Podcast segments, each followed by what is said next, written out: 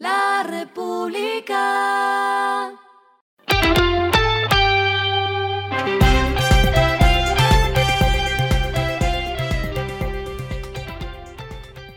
Esto es lo que debes saber al comenzar la semana.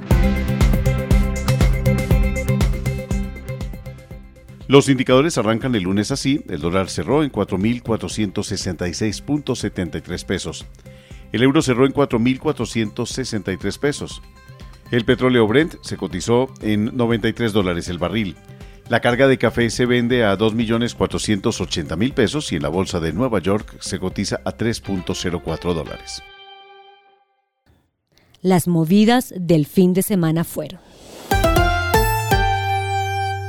Después de que la Superintendencia de Sociedades solicitara a la Superfinanciera abrir una indagación para establecer si hay un presunto control individual o conjunto entre Sura, Nutresa y Argos, Grupo Sura se pronunció el fin de semana. Su presidente Gonzalo Pérez destacó que a la fecha la Superfinanciera no ha notificado al grupo sobre la existencia de esta indagación el Ejecutivo dijo que tenemos la plena tranquilidad de que hemos actuado históricamente apegados a las normas, las instituciones y en especial a nuestros principios corporativos.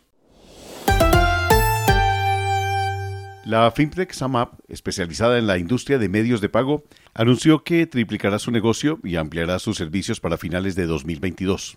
Según Tony Riera, gerente general de la compañía, para su operación en Colombia fortalecerán los productos del segmento PYME. Especialmente contarán con soluciones adicionales como lo son catálogo de producto, un datáfono 100% autónomo enfocado a comercios más robustos, links de pago, entre otros. Y tal como se tenía previsto, la famosa plataforma de streaming Disney Plus lanzará en el mes de diciembre un nuevo plan de suscripción más económico con publicidad llamado Disney Plus Basic en Estados Unidos, lo que sería el comienzo de su distinción entre tipos de servicio por parte de Disney, no solo para la Unión Americana, sino algo que se extendería a nivel global. Lo clave del fin de semana. Lo clave del fin de semana, noticia económica macro. Algunos gremios se pusieron manos a la obra en la búsqueda de consenso sobre puntos de la reforma tributaria. Este fue el caso de Analdex y Fenalco, quienes después de varias discusiones con José Antonio Ocampo, ministro de Hacienda, lograron hacerlo cambiar de opinión para poder efectuar ajustes a la propuesta. El mismo Ocampo señaló la decisión a través de su cuenta de Twitter. De esta manera las zonas francas entran a las medidas que se discutirán y, según él, tendrán fuertes modificaciones a la propuesta original. Lo que está pasando en el mundo.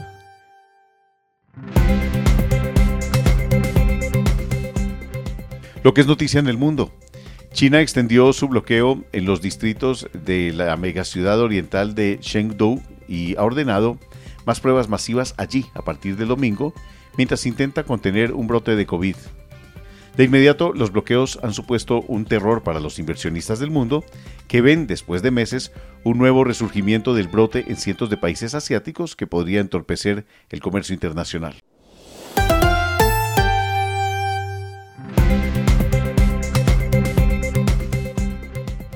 Finalizamos con el editorial de hoy. Semana decisiva para la reforma tributaria. El mensaje de urgencia del gobierno para que el Congreso discuta con premura la tributaria llega a su meridiano y es urgente socializar los avances del proyecto de nuevos impuestos.